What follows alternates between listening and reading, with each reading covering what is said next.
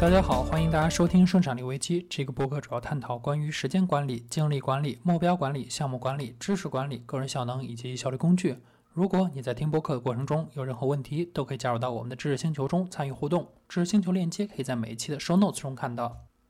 好，那么在接着我们上一期讨论的关于睡眠的话题，这一期呢，我们来讨论一下我们如何去追踪睡眠。这一期呢，主要给大家分享一下我曾经使用过的三款用来睡眠追踪的 app，以及我最终为何选择了 Pillow 这样的一个软件。那么首先呢，先来说一下我都用过哪些软件。最早呢，我是在安卓上去追踪我的睡眠，那个时候我使用的是蜗牛睡眠，通过手机的呃麦克风来去监测我的睡眠状态。那么后来呢，我用的是，呃，iOS 换到了 iPhone 以后，那么我首先使用的是 Pillow。那么使用 Pillow 呢，它的很简单，是因为它是一次性付费的，而我们之前我们所知道的像 Auto Sleep 或者包括其他的一些睡眠追踪软件呢，很多都是订阅制的。所以说呢，我当时选择的是 Pillow。那么到我后面我换上了 Apple Watch 以后，那么我又拿上了这个 Auto Sleep，我尝试使用 Auto Sleep 来去追踪，但是追踪以后我发现其实这个是有问题的。那么接下来呢，来给大家一一说一下这三款软件。首先呢是蜗牛睡眠，蜗牛睡眠呢为我们提供的是它是一个国产的这个呃软件开发商，它除了做了一个 App 以外，它还提供了一些周边，比如说枕头，还有像。其他的一些睡眠上的一些用具吧，然后借助这个呢，它就是说它能够给你提供更加全面的一个睡眠监测，比如说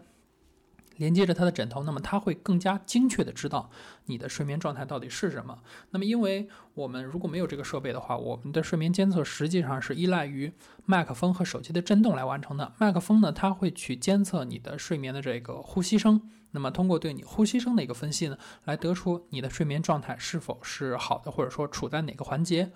那么包括 Pillow 呢，也是类似的，在你没有接上 Apple Watch 之前，那么它都是通过你的麦克风和手机移动来去进行判断的。那么当你有了 Apple Watch 以后，也就是说你有了像这种手环或者说是手表的工具以后，那么它可以通过你的手表和手环来去监测你的身体移动状态，然后配合着你的这个呼吸。然后来去判断你是处在一个睡眠什么样的一个睡眠状态和环节当中去。那么蜗牛睡眠的话，如果你没有，就是说你没有是你不是 iOS 用户，或者说你是 iOS 用户，也有蜗牛睡眠这个软件，就是说你不希望在这个睡眠这个软件上花钱的话，那么你可以试一下蜗牛睡眠。那么它是一个免费软件，虽然有广告，但是我觉得呃还好。那么在蜗牛睡眠以后呢，我用的是 Pillow。Pillow 呢，它是 iOS 上的一款软件，倒也不贵。呃，软件的话只要十八元，然后它提供了很多非常不错的功能，比如说它里面除了我们日常的，就是我们这种晚上睡觉的这个记录以外，它还提供了像二十分钟的小睡、四十五分钟的小睡和九十分钟的小睡。那么这个的话，对于我来说，我觉得还是非常有用的，因为像我午睡的话，那么我可以控制我只睡二十分钟，那么我睡前喝一杯咖啡，然后去睡觉，二十分钟以后，那么疲劳把我唤醒，我觉得还是挺方便的。那么除了呃，Pillow 以后，我在使用了 Apple Watch 以后，我为什么换掉？是因为我发现 Pillow 它的这个 Apple Watch 的功能实在是太弱了。你比如说，我有 iPhone 和 Apple Watch，那么我如果在 iPhone 上点了这个开始睡眠，那么在 Apple Watch 上它就没有办法这个去啊追踪，或者说没有办法去使用这个智能的这个唤醒。然后我发现还有个问题就是，即使你在 Apple Watch 上点了启动睡眠，这个时候你的手机会同步入为睡眠状态。那么这个时候，你即使有睡眠唤醒，它的睡眠唤醒依然是依赖于你的。手机来唤醒，而不是依赖于这个 Apple Watch 上面本身的 Typic Engine 来去做唤醒。那这个其实我是很不爽的，因为我希望是它通过 Typic Engine 来去通过震动来把我唤醒，而不是通过手机这个响铃来唤醒。所以说这个呢，Pillow 呢一度我也试掉了。然后后面呢，我就用了这个 Auto Sleep。Auto Sleep 的话，它是通过这个你这个手机，你这个 Apple Watch 带在你的这个。手上，然后呢，你睡觉的时候戴上，它就会自动去追踪，你也不需要做任何操作。那么这个呢也非常不错。不过我用了一段时间以后，我发现有一个问题，就是包括 Pillow 它现在它也有这个自动追踪的功能。我发现有一个问题就是，如果你选用这个自动睡眠模式，你会有一个问题就是，实际上你并不知道你在睡眠之前到底是为什么睡得好，或者说你就不知道你为什么睡得好，又又不知道为什么睡得不好。因为你这整个过程是自动的，你根本不会想到说我应该去记录说我在睡眠之前我做了哪些事情啊，那么这些东西，那么这个东西其实是会很影响你的睡眠状况的。所以说呢，在 Auto Sleep 之后呢，我又切换回了 Pillow。那么接下来我来说一下我这个 Pillow 我是怎么用的。Pillow 呢，它现在有这个自动追踪模式，不过我并没有使用，我依然使用的是手动追踪模式。那么我在追踪的时候呢，我去设置我的睡眠呢，在睡眠开始前，我需要记录一些备注，就是打一些标签。在睡眠之后呢，会问我这个睡眠状况，这样的话省得我自己去手动去记录了。那么在标签呢，我设置了几个常用项，比如说。晚上吃的是面食还是米？然后晚上是否有做运动？啊，包括晚上是否有喝咖啡？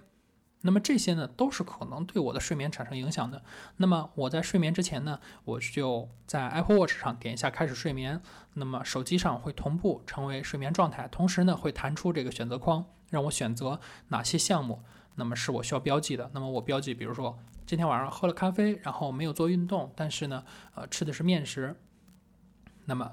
标记完以后开始睡觉，等我睡醒以后，我可以去再去标记我这个今天晚上的睡眠状态是睡得很不错，还是睡得很一般，或者是睡得很不好。那么这个呢，就是一个记录功能。我觉得就是我们使用自动的时候，我们往往会把这个过程给忽略掉。但是我们如果想要去优化的话，我们不能只是记录，记录只是手段。我们真正的啊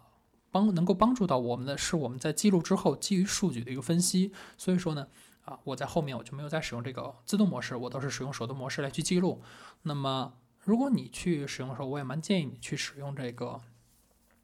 呃，Pillow，或者说你自己去使用这种手动记录的工具来去记录你的睡眠情况，然后再进行分析。那么最后呢，在这里我再跟大家去推荐一下 Pillow 这个软件。这个软件呢非常棒，第一呢便宜，十八块钱，对吧？不是很贵。第二呢，它的功能非常强大。它除了我刚才说的像智能唤醒啊，包括我们的自动追踪，它还提供了一个。啊，睡眠的助手，那个睡眠助手会给你一些建议，比如说提醒你什么时候是你的最佳睡眠时间，因为它会分析你在过去的睡眠入睡时间之前呢，会判断哦，那么你在哪个状态总是睡眠还不错，那么哪个时间你睡的时候你睡眠状态就很不好，它会提前提醒你，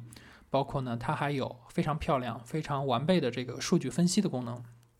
还，如果你带有 Apple Watch 呢，还会和你的这个健康进行联动，把你的这个心率呢也读出来，然后根据你的心率呢进行你的睡眠状态的分析。那么，所以最后呢，跟大家这个推荐一下 Pillow 这三款软件的具体的这个链接呢，我也都会放在这个本文的 Show Notes 当中。也欢迎你在听了播客以后中去这个点击我们的这个 Show Notes 中的知识星球链接，在知识星球六星球中和我一起互动。好，感谢大家收听，再见。